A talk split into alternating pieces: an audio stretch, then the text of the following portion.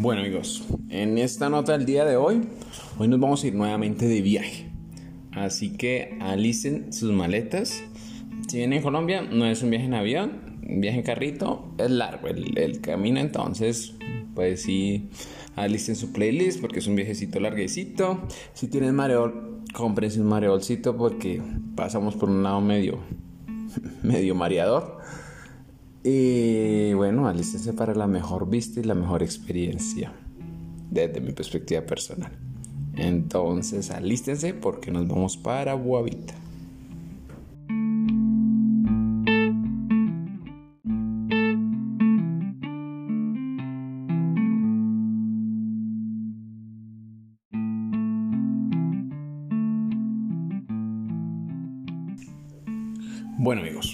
Como les he comentado, pues en el transcurso de, estos, de estas notas, yo así que tenga arraigo, arraigo en alguna parte de Colombia difícilmente, por lo que pues realmente crecí en diferentes zonas, en diferentes sectores de este país, pues por el trabajo de mi papá. Si bien volvíamos a Bogotá y nací en Bogotá, pues no sé, o sea, yo decir que mi familia es de Cachaco, Rolos, de... No lo son. Si bien mis, mis abuelos, eh, por parte de mamá, que es donde tengo de pronto más arraigo, llegaron a Bogotá, yo creo que a mediados de los 60, 70, eh, compraron una casita en Ceritos. realmente pues no, no son familias rolas o sí, o pues tradicionales bogotanas y no tenemos costumbres de ese tipo. La mayor parte de, de nuestras costumbres, tanto por parte de papá como por parte de mamá, provienen de Boyacá, particularmente de un pueblo al norte de Boyacá que se llama Boavita. Hace parte de las provincias del norte de Boyacá eh, es muy particular porque tiene un papel importante en la historia. De ahí vienen unas guerrillas conservadoras que se llamaban chulavitas, que durante la época de la violencia fueron importantes, pero bueno, no vamos a hablar de eso. Vamos a hablar de Guavita. Realmente Guavita es un municipio muy, pues, se le dice el corazón del norte. Queda muy, muy al norte de Boyacá eh, queda en una, en, en el, pues no es no es un valle exactamente, pues se le denomina el cañón del Chicamocha, pero realmente el cañón del río Chicamocha se abre un poquito más hacia el norte, pero pues sí, básicamente el, panorama del paisaje es muy de, de, esa zona. Es muy particular porque realmente eh, es una zona en la que pues como colinda con Santander hay muchas influencias santanderianas, hay mucha influencia de la cultura boyacense, entonces sí es una mezcla un poquito entre las dos. Y pues la gente que conozca un poquito de, de Bogotá y de, de, la cultura santanderiana bogotana pues, eh, o boyacense entenderá eso, porque es muy diferente un, un boyacense del altiplano eh, a pues nosotros. Les describo un poquito Boavita. Boavita, pues el clima, pues como les digo, queda prácticamente donde se empieza a abrir el cañón del Chicamocha. Es, es, un panorama pues muy de cañones, como seco, un poquito desértico, uno ve cactus, ve formaciones rocosas así muy bonitas porque pues realmente es muy, no sé, o sea, imagínense un cañón, eso es Boavita.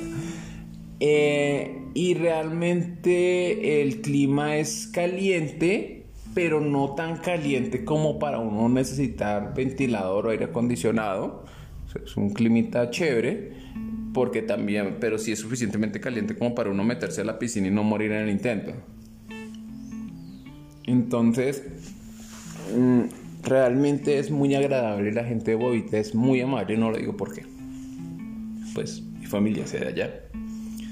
Pero realmente sí lo son. Sé que suena un cliché, pero, pero no, no, no. O sea, realmente, mm, y más de todo con los visitantes, son muy, muy, muy agradables. O sea, tratan de ser muy afables. Pero antes de entrar a contarles todas las delicias y todo lo que hay que hacer para en Boavita, va a contarles cómo llegar a Boavita. Bueno, entonces, saliendo de Bogotá es la forma más fácil de, de, de, hacer indicaciones. Eh, bueno, de Bogotá a Guavita hay aproximadamente 6 horas. El camino es, uno toma una autopista que sale hacia Boyacá, es la vía Tunja, es una doble calzada. Realmente el paseo en sí, o sea, la, la llegada en sí, es también una experiencia chévere. Porque, bueno, incluso en unas épocas antes no había doble calzada y pues sí hacía un poquito de trancón y era un poquito medio engorroso el viaje. Eh, pero aún así era bastante interesante. ¿Por qué lo es? porque básicamente vamos a conocer, vamos a atravesar de en gran parte de la parte de las provincias del centro de, de Boyacá y pues vamos a llegar a la provincia norte. Es, en, alguna medida así atravesar eh, eh, Boyacá en una forma diagonal. El, el, el, mapa Boyacá es chistoso porque es, es, es un poquito como una V medio deforme entonces vamos a atravesar como desde, la, desde el vértice de la V hasta uno de los extremos, porque pues ya el otro extremo no, aplicaría. Eh, entonces en la vía eh, la tomas, el primer trayecto es hasta Tunja, ahí uno pasa por puntos obligados o, recomendadísimos. Hay una zona que se llama Tierra Negra. Eh, en, en, esa, en esa zona son muy famosas las arepas boyacenses deliciosas. La particularidad de las arepas boyacenses es que no son hechas directamente de maíz, maíz molido. Tienen mucho queso y son muy gruesas. Entonces para cocinarlas y que queden cocidas a pesar de lo gruesas, eh, la técnica que hacen ellos es que eh, las ponen como a dar vuelticas eh, en un asador. Uy, son muy, muy, muy, muy, muy ricas. O sea, realmente súper recomendados, súper recomendados. Si paran ahí en Tierra Negra, cómprense su envuelto. Envuelto de maíz llenito de queso, delicioso, con masato o avena. Ese es el plan por excelencia. Ahí vamos a pasar por el puente Boyacá. De pronto para los que no son de acá de Colombia, eh, es un monumento importante porque básicamente data de la del proceso de independentista de Colombia. Cuando eh, estaban en el proceso de independencia, después del grito de independencia, y España trata de retomar el control, pues las tropas realistas intentan volver a llegar a la capital y pues la campaña independentista las frena ahí en, en, la batalla del, del, puente Boyacá. Es un punto histórico importante, pero pues realmente el monumento no es que uno diga, wash, gran cosa, realmente no si pasan y lo ven por el puente, eh, creo que es suficiente. No, no, no se imaginen gran cosa. Suena bastante rata de mi parte, un poco patriótico, pero es la realidad. bueno, Tunja, ah, pues lamento si hay compatriotas o paisanos de Tunja escuchando esto, pero realmente en Tunja no hay nada que hacer. Se dice que Tunja es eh, la ciudad de las tres Fs o la capital erótica de Colombia. ¿Por qué la capital erótica de Colombia? Porque usted llega ahí y ya se quiere venir otra vez para Bogotá. ¿Y por qué la ciudad de las tres Fs? Porque dicen que es frío, faldón y pues lamentablemente feo. Sí, o sea, la persona que diseñó Tunja como que sí, le falta un poquito de clases de ordenamiento territorial, entonces la ciudad es un poquito medio desordenadita Sí, realmente no, no hay mucho plan para Tunja. Hay una variante, realmente no tiene que entrar a Tunja. Pero el siguiente pueblo es Paipa. o ese merece otro, otro capítulo, otra nota en este blog, porque Paipa sí es, es una delicia. O sea, Paipa es un punto esencial si ustedes un día estos quieren irse a relajar, a pasarla rico, a olvidar el mundo. Delicioso delicioso. Y de hecho toda esa zona aledaña eh, a Paipa, los municipios aledaños de Uitama, Tibasosa, uy, Tibasosa es otro punto. Por excelencia, les prometo que en otro punto de viaje vamos a, hablar un poquito de ese círculo de Paipa, Duitama, Tibasosa, porque, porque vale la pena. Sogamoso, o sea, son pueblitos que son muy cerquitas y son pueblitos que son históricos y cada uno tiene su, su particularidad. Un pueblito que se llama Nopsa, que es súper famoso por el tema de las ruanas, Tibasosa por el tema de la feijoa, que es una fruta muy típica, muy tradicional de esa zona. Paipa, pues como les digo, tiene un desarrollo hotelero en, durante la dictadura de Rojas Pinilla. El hombre le dio por construir un lago. Es un lago artificial, entonces se, se, desarrolló una industria hotelera alrededor del lago. Entonces es muy agradable, o sea, realmente Paipa tiene un ambiente muy, muy agradable, es muy tranquilo. Eh, eh, bueno, tengo muchas experiencias de niña de Paipa, amo Paipa. Pero bueno, no vamos a parar en Paipa. Bueno, sí, sí podemos parar en Paipa y por el caminito a comprar unas almohábanas deliciosas, almohábanas y pan de yucas ahí en, Paipa para el camino. Uy, vale toda la pena. Entonces seguimos por la vía que va a Duitama.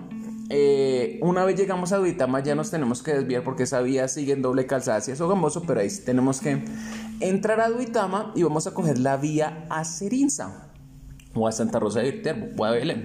No van a tener pierde. Le pueden preguntar a alguien eh, y con gusto los va a guiar, porque no tiene pierde. Duitama tampoco es que sea muy grande. Duitama, no, no, hay mucho que hacer en Duitama como tal. Duitama tiene un atractivo súper chévere que se llama el pueblito boyacense, que les prometo que en la nueva entrega, en relación a los pueblitos de ahí, de ese círculo, les comento más sobre el pueblito boyacense, que sí es muy bonito. Entonces seguimos por esa vía eh, esa vía eh, nos lleva a un pueblito que se llama Santa Rosa de Viterbo. No tiene tampoco mayor cosita. Pues tiene como unas termales chéveres, pero. Ah. Después sigue Serinza que. Ah. El panorama sí es muy bonito porque si es como. Mm, no es propiamente una meseta. Eh, pero sí son altibajos no muy altos entonces hay puntos en los que tú ves como toda, todas unas pequeñas sabanas eh, verdecitas, súper lindas. O sea, realmente el panorama es muy chévere. Hasta que llegamos a Belén.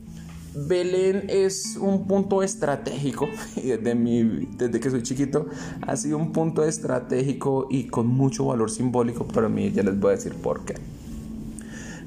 Clave en Belén, el queso en Belén venden un queso, un queso pera, hoy, delicioso, delicioso. O sea, en Belén en cualquier punto, de hecho ya la salida hacia, hacia Susacón, que es la que vamos a tomar, hay un punto donde están las fábricas, de hecho es un punto, es como un parador turístico porque hay una bomba de gasolina, ahí están las fábricas de, de queso, el queso pera, venden también queso doble crema, que es más barato, pero uy, el click es el queso pera de Belén, que es delicioso, no es tan grasoso y se abre así en capitas. Uy, qué delicia. De chiquito me gustaba mucho Belén porque en ese mismo punto vendían los helados. Helados era como esos que congelaban, eh, como metían como en un moldecito un jugo de frijol a eso y ya era como el, el hielito congelado el jugo con un palito ese era el helado.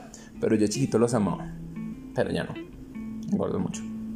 Y el problema es lo que sigue a continuación.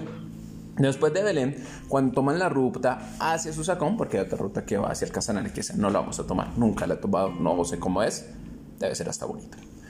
Eh, cogemos hacia Susacón, resulta que ahí hay un municipio que se llama Tutasa.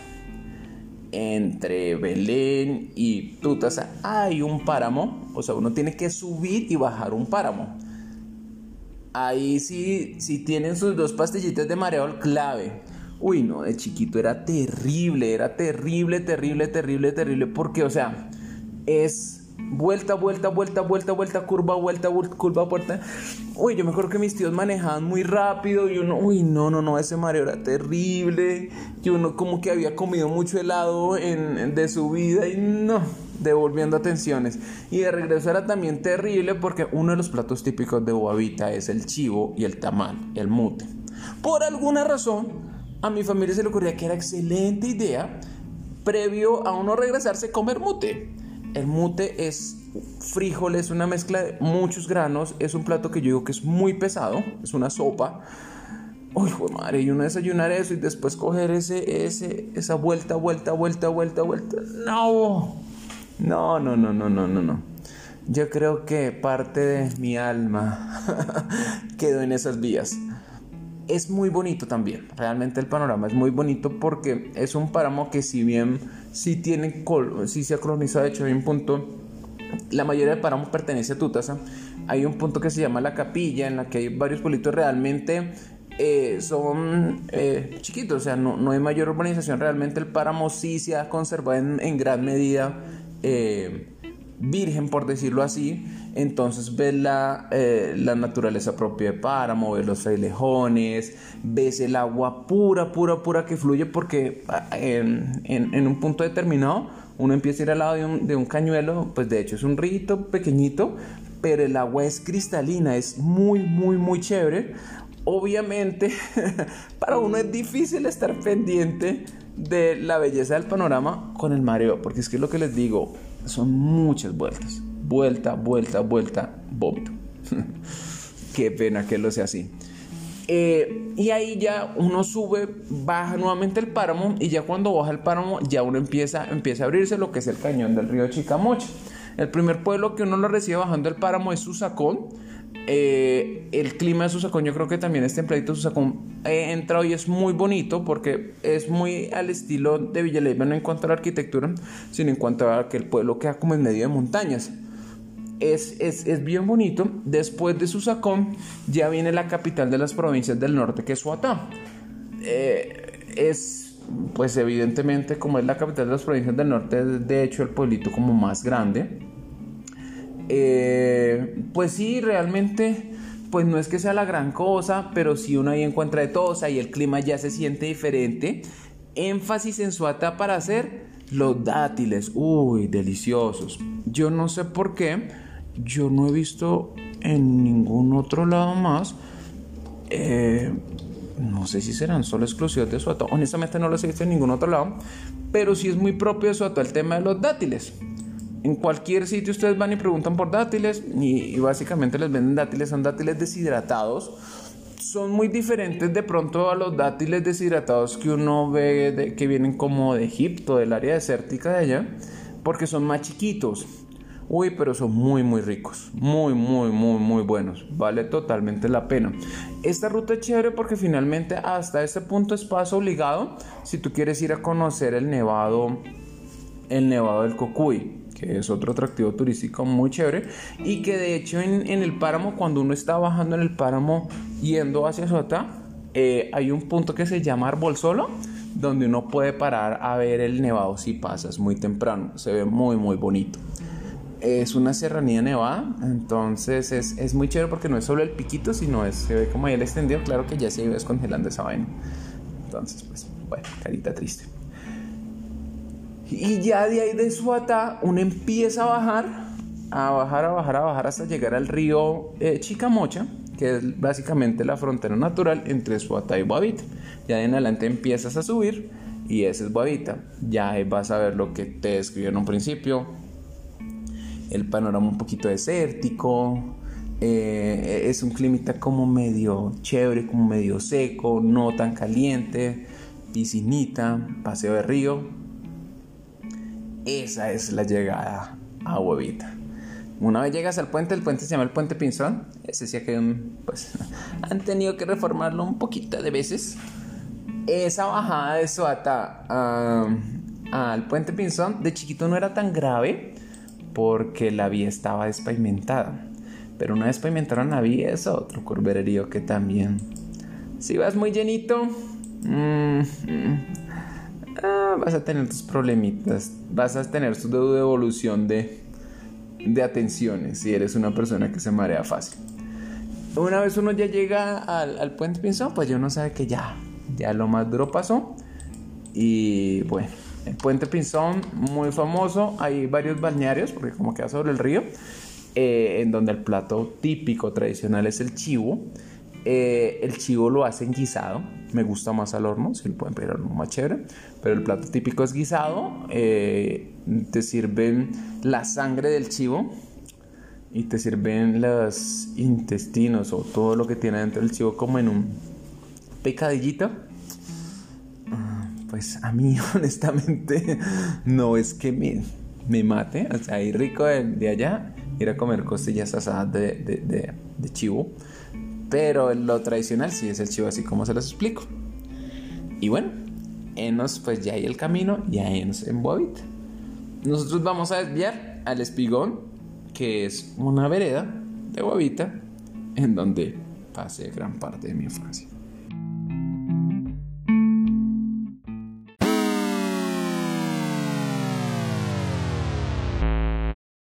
Wow, wow, wow, pero antes de entrar a Boavita, un recorrido histórico de Guavita, según este blog. Bueno, realmente Guavita eh, tuvo una importancia importante eh, desde la misma época de la colonia. Hubo asentamientos realmente de pequeños campesinos. Su importancia trascendental y realmente en la historia colombiana se da durante la época de la guerra entre liberales y conservadores. Boavita tradicionalmente fue un bastión conservador muy, muy, muy fuerte que después pasa a ser anapista, etcétera, etcétera, etcétera, pero por excelencia eran conservadores.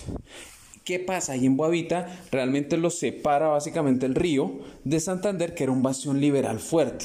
Entonces era un escenario pues, por decirlo así, por excelencia, disputos y enfrentamientos directos entre liberales y conservadores de pronto el referente más interesante o más fuerte que hay de, de hace referencia a las guerrillas conservadoras, a las guerrillas chulavitas. Chulavita es una vereda de Guavita, de hecho, de donde pues se inició un movimiento subversivo, guerrillero, por decirlo así, eh, en apoyo al Partido Conservador en respuesta a las guerrillas liberales y pues esos, eh, esos movimientos chulavistas cobraron mucha vigencia durante pues esta época de la violencia desde la perspectiva familiar, mi familia, tanto por parte de papá como por parte de mamá, todas son de Guavita. Eh, todos tienen, o sea, de, los dos canales, tienen historias pues muy, muy interesantes. El abuelo por parte de papá, es decir, el papá de mi abuelo, es un man que pues en algún punto llegó a, a, esas tierras. El hombre pues en esa época lo que hizo fue, yo digo que empezar a colonizar, no creo que haya ni siquiera comprado nada, colonizó grandes terrenos, entre ellos eh, colonizó eh, pues, la mesetica que les digo que es del espigón, pero el hombre tuvo como mil hijos, porque primero tuvo una esposa con la que tuvo cuatro hijos y después tuvo otra esposa con la que tuvo otros hijos, entre ellos pues eso, y lo que el hombre hizo al final de sus días fue parcelar todo, todo, toda esa meseta y pues los hijos vendieron y pues también se dio un desarrollo urbano, no tan urbano, un poquito rural, pero eh, en esos espacios. Y, así fue ocurriendo con, con diferentes espacios en, en, en, el pueblo. Realmente fue inicialmente de colonos que se asentaron y que se empezaron a desarrollar y pues expandir en una economía netamente rural. Economía rural que ha dependido pues del tabaco, ha dependido de, de la siembra de la caña de azúcar eh, etcétera, etcétera. Actualmente, mm, si bien no se ha generado una dependencia fuerte porque sí se sigue dando una, explosión, eh, una explotación artesanal un poquito peligrosa del carbón, pero pues es una industria que como ha sido tan artesanal y tan reciente, pues realmente no ha sido un foco de desarrollo en, el pueblo. Eh, se le denomina la estrella del norte, eh, en referencia a que, pues, como les decía, guerrillas conservadoras es porque son muy conservadoras, muy tradicionalistas y pues muy católicos. Son muy devotos a la Virgen, pues que pues hicieron una variación y es la Virgen, es, es, una conmemoración en las fiestas en honor a la Virgen de las Estrellas del Norte. ¿Norte por qué? Pues porque hace parte de las provincias del norte de Boyacá. Eh, es estratégico su ubicación porque pues literalmente está muy muy el centro del norte, demasiado del centro diría yo, y es punto de referencia eh, para ir por ejemplo para Huicán, eh, donde queda la serranía nevada, es punto de referencia incluso para ir a, a Santander, para ir a Suatá, es, yo diría que incluso eh, más punto de referencia para acceder a todas las provincias del norte que están del otro lado del río Chicamoche que el mismo Suatá, porque Suatá está eh, al costado eh, al costado occidental del río, del río Chicamoche, mientras que eh, Boavita está al costado oriental junto con la mayoría de los otros municipios de las provincias del norte. Ese es un resumen ejecutivo grande de a dónde vamos a entrar el día de hoy. Y ahora sí, sigamos de regreso a nuestra travesía y vamos a ver si paramos un momentico a comernos un chivito.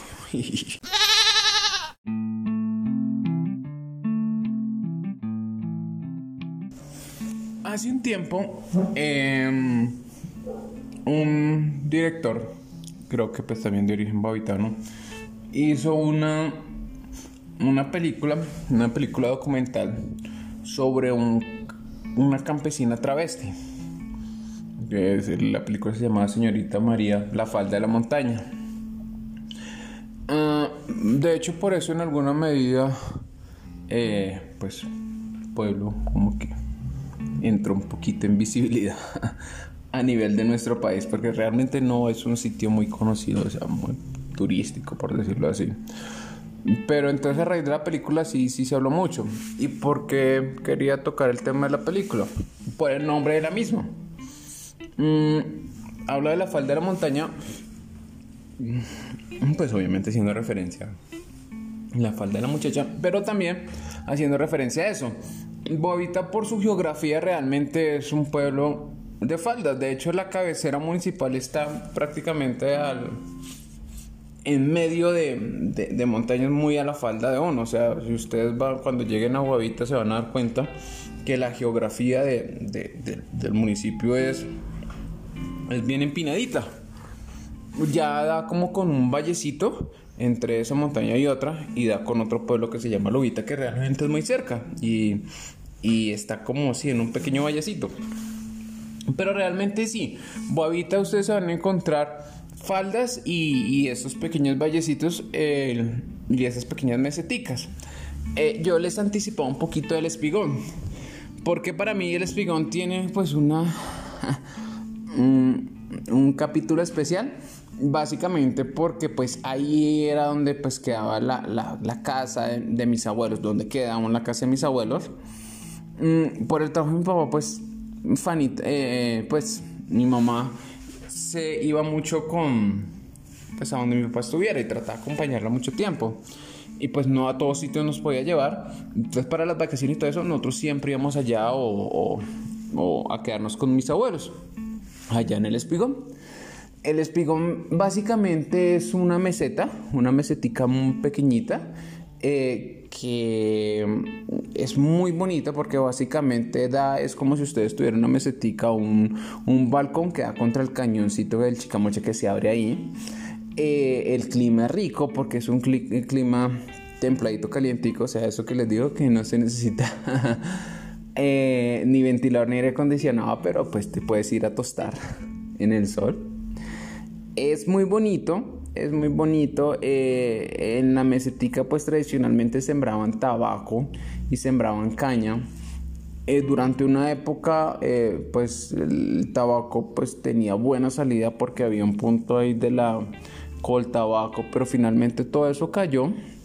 la col tabaco la compró la British Tobacco creo o la Phyllis Morgan, no, no me acuerdo pero y ellos tenían un punto en su y realmente durante una época pues sí estaban muy activos pero pues ya se fueron entonces pues ya el tema del tabaco no, no se cultiva tanto porque no tiene tanta salida entonces realmente ahorita mm, más que todo le dan a la caña porque mal que bien la caña con la caña pueden hacer miel y panela y pues es más fácil de vender porque pues se la puedes vender a cualquiera mientras que el tabaco pues nada o sea no puedes ir a la plaza de mercado a vender tabaco porque no mucha gente te lo va a comprar.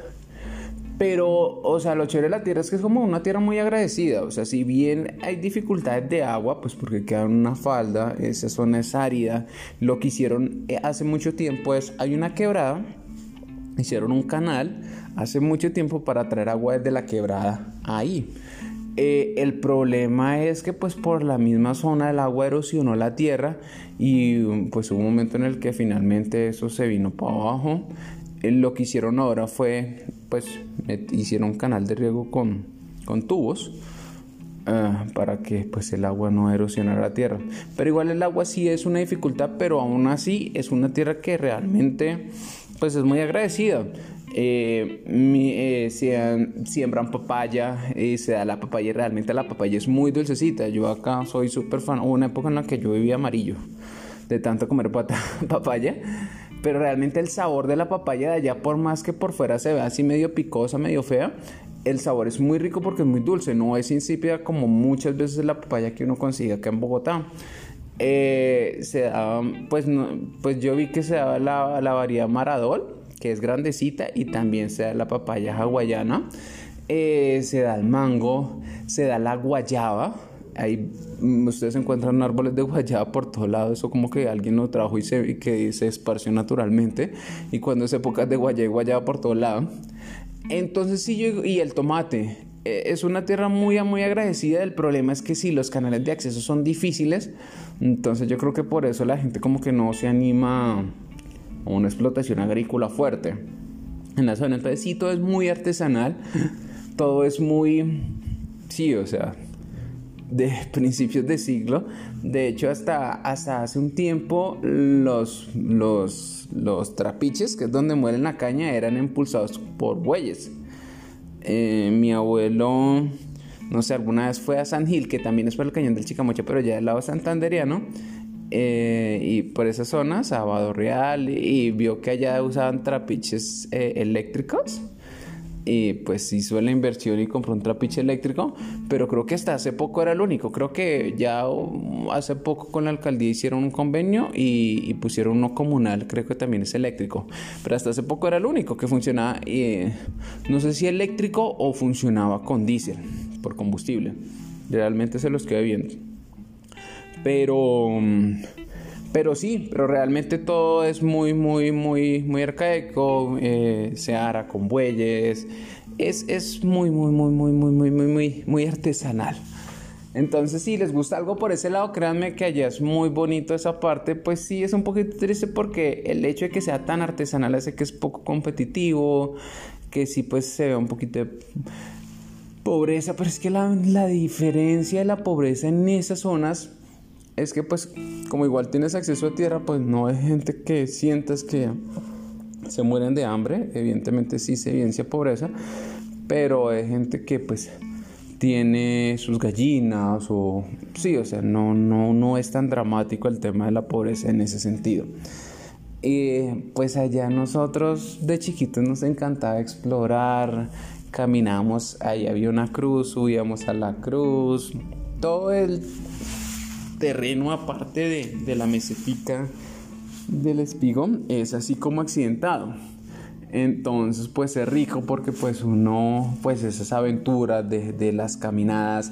Me acuerdo que era un plan súper tradicional, súper típico en final de año, el ir a Las Palmas. Las Palmas es eh, básicamente volver a bajar al río. Es como otra veredita y allí íbamos a hacer paso de río en el río Chicamocha, pero entonces nos íbamos a pie y pues ese terreno es árido, entonces había unos cactus que si tú le ponías la sombra te botaban espinas. Yo al principio pensaba que era molestando, pero efectivamente ocurre. Eh, teníamos perros, realmente es un escenario muy chévere, un escenario muy sano, muy bonito, o sea, el clima, el ambiente. Eh, ellos, pues como el tema del agua es tan, tan difícil, pues cuando llueve la gente es súper feliz, pero el problema de cuando llueve es que como las carreteras no están tan bien desarrolladas, no, eso, eso sí es una aventura extrema. Porque entonces el, la, el terreno de su vida, no sé, o sea, es, es algo extraño, es, es como si fuera como una piedrita negra chiquita y eso cuando llueve se vuelve un jabón y no, o sea, eso era un... Y además que la vía es, es, en una falda y solo cabe el carro en el que vas. Entonces cuando te encontrabas con alguien también era otro suplicio. Mi abuelito, él tenía un Toyota. Era muy chistoso porque el abuelito yo creo que se volcó un poco de veces ahí. Eh, pero ya de tanto al final me acuerdo que una vez estábamos ahí eh, y el abuelito llegó y se sentó y al hombre le encantaba jugar naipe, de hecho todavía le gusta. Y mm, el hombre poco reservado y como que después subió una persona y le preguntó a mi abuela que cómo se quiere mi abuelo y le dijo, ¿y por qué? No, porque él se volcó. oh, ¿Cómo así? Entonces sí, pero no, honestamente no les miento, la carretera no ha mejorado mucho. Pero sí es muy bonito. Hay una zona, eh, pues ahorita de pronto ya no lo es tanto había una zona en la que era como la, boca de la toma, o sea, la toma es el canal de donde traían agua, que eran unos riscos pero espectaculares. Creo que pues ya la vez pasada que fui traté de ir, pero, pero pues como ya no hay un, ya no es un canal, sino es una tubería, pues ya no hay un caminito fácil de acceder, entonces pues ya no es tan chévere. pero son escenarios, son para, son, son pues espacios muy bonitos, eh, llenos de, de tranquilidad. La ventaja de Boavita es que así como tienen estos espacios que les comento, muy del clima templadito, muy del clima calientico, por su clima montañoso también hay zonas que son frías. Eh, de hecho, eh, creo que la, mm, la, eh, la, zona en la que vivía esta, la señorita Marina, la señorita María, es una zona que ya queda un poquito más alta, entonces el clima es más frío, ya sean cultivos de papa, cultivos de, pues, de clima frío, y eso hace que pues realmente sea pues como quien dice, un poquito de todo en, pues en, un espacio pequeño. Entonces, por ejemplo, si ustedes van a Guavita, eh, un día pueden irse al río, a plan de balneario, a paseo de olla. Nosotros teníamos ese plan. Otro día nos íbamos a un punto que es, eh, se llama la Cruz de Sacachoa que es una crucecita que está bien, bien, bien, bien, bien lejos. De hecho, creo que también hay una antena. Y ahí es bonito porque lo que les digo, allí el, clima es totalmente diferente. Es un clima frío, allá todo el paisaje es más como de, de, de, de sí, un poquito casi como de páramo. Eh, los cultivos son como de papa, o sea, como que tú sientes que en, en, en un espacio tan corto como que todo cambia tan drásticamente que es súper bonito me acuerdo que había una historia que mis abuelos decían, eh, allá hay ese pico de la Cruz de Sacachoa y hay otro pico eh, que se llama el Alto del Tabor. Yo no sé si el Alto del Tabor es de, de Budavito de la Ubita, pero en la Cruz de Sacachoa hay una cruz y en el Alto del Tabor hay una iglesia. Y el mito tradicional decía que eh, pusieron eso porque, porque en la antigüedad el diablo colgaba una hamaca de un lado en, en, la, en, la montaña de la Cruz de Sacacha y de otro lado en, el Cerro del Tabor y que de ahí se mecía. Entonces, que pues para que el diablo no siguiera eso, que por eso pusieron la cruz y la, y la iglesia. O sea, es una cultura muy chévere porque es una cultura llena de eso, de mitos, de tradiciones. Eh, realmente pues ya en este punto, por obvias razones, pues sí siento que, se ha perdido mucho de eso. Pero igual, o sea, tú en el pueblo, un día de mercado, un viernes de mercado, o pues o, a fin de año ellos hacen fiestas de, la estrella de, de, Nuestra Señora de la Estrella del Norte eh, y las fiestas son como a final de año, principios de, o sea, finales de diciembre, principios de enero. Eh, hacen como la dramatización de los reyes, hacen verbenas, es, un ambiente muy agradable, eh, típico de pronto cuando vayan los viernes a mercado, el mercado lo hacen pues como en las épocas de antaño ahí en la plaza central, en el parquecito que queda frente a la iglesia, ahí montan toldos con mercados, ahí hay unos toldos donde montan unos pasteles. No pregunten de dónde vienen, o sea, son masas rellenas con empanadas fritas. ¡Uy, pero qué delicia! Y venden masato amarillo de maíz. Es el masato tradicional.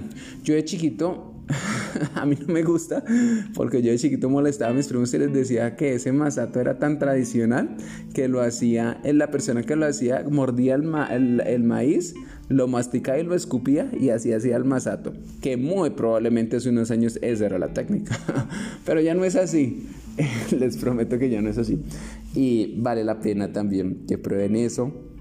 Eh, de allá de Boavita es uy, muy, muy, muy rico el queso de hoja es un queso que básicamente es cogen la, cuajada, la muelen, le agregan sal, le agregan, no sé, creo que le agregan un poquito de suero y lo arman en quesitos que los ponen como en hojas de, de plátano. Bueno, parecen hojas de plátano. No sé qué será una hoja. Qué vergüenza. Pero es rico. Es, es bien grasosito, eso sí. Uy, pero es deli. Deli, quesito de hoja con arequipe. Ahí hacen un arequipe. Eh, pues, realmente es muy, muy artesanal. Eh, el sabor es diferente al que uno compra comercialmente, no sé por qué, no sé en dónde estará la diferencia, eh, pero la textura y el sabor es diferente, vale totalmente la pena. hay un sitio allá eh, que creo que la señora pues se puso las pilas y como que lo hizo muy comercial, pero de chiquito me acuerdo que mi abuelita nos llevaba donde doña Ernestina. Eh, la señora hace como colados, como lo, lo más rico de allá era el masato, pero era el masato de arroz, no el masato amarillo de, de maíz, que lo hacían masticándolo. y la mantecada. La mantecada es como una tortica que hacen eh, con huevo, es muy, muy, como muy blandita, es parecida a un ponquecito, eh, pero, pero es diferente. Es que es diferente, es difícil como que describir el sabor, es, sí, es un poquito como mantecosa. es como más grasosa que un, que un, que un, que un ponqué, es amarilla. Uy, pero, pero es muy, muy, muy rica. Vale totalmente la pena. Eh, ahí en Boavita, pues sí, eh, ir a comer gallina, ir a comer mute. El mute, eh, hay, de los dos, hay de las dos variedades. Realmente nunca he entendido bien cuál es la diferencia entre uno. Creo que uno es con maíz y otro con mazorca. Uno le echa llama otro no. Pero se van a dar cuenta el mute básicamente qué es y porque cuando les hablaba del camino me pareció una vaina fuerte porque es un plato que se come desayuno.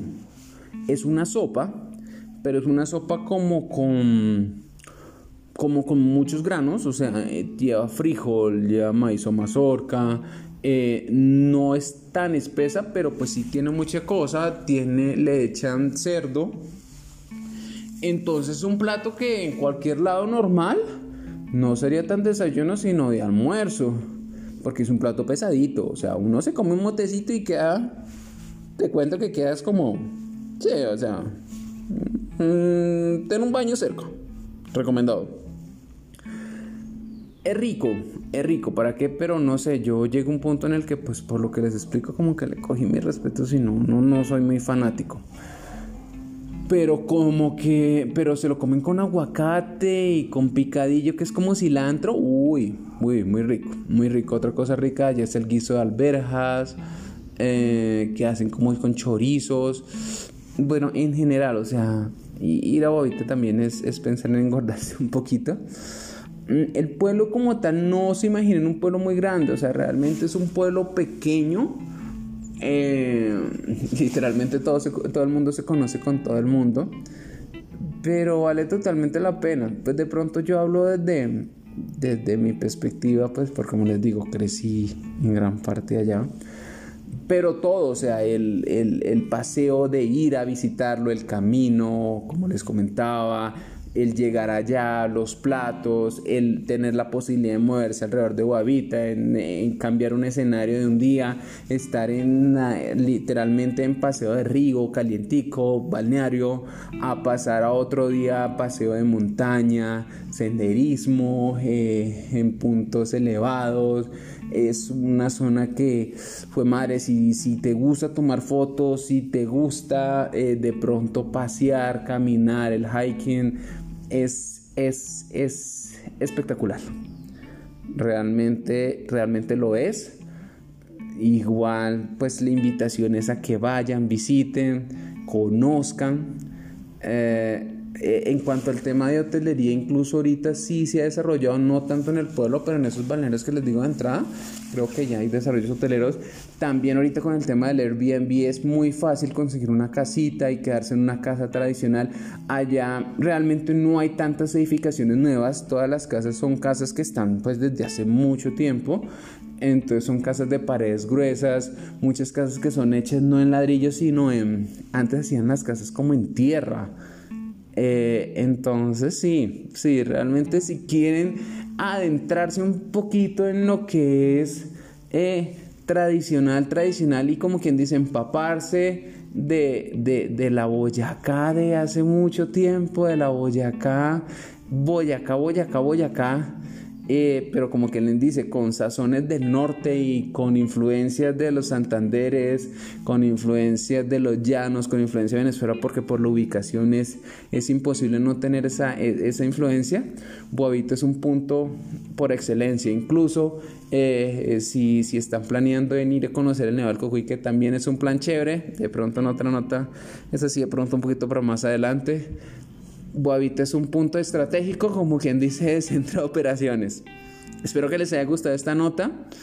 Mm, como les digo, a pesar de que hemos hablado de Rusia, Osaka, de Corea, mm, pues realmente sí hay un espacio bien especial en mi corazón para Boavita.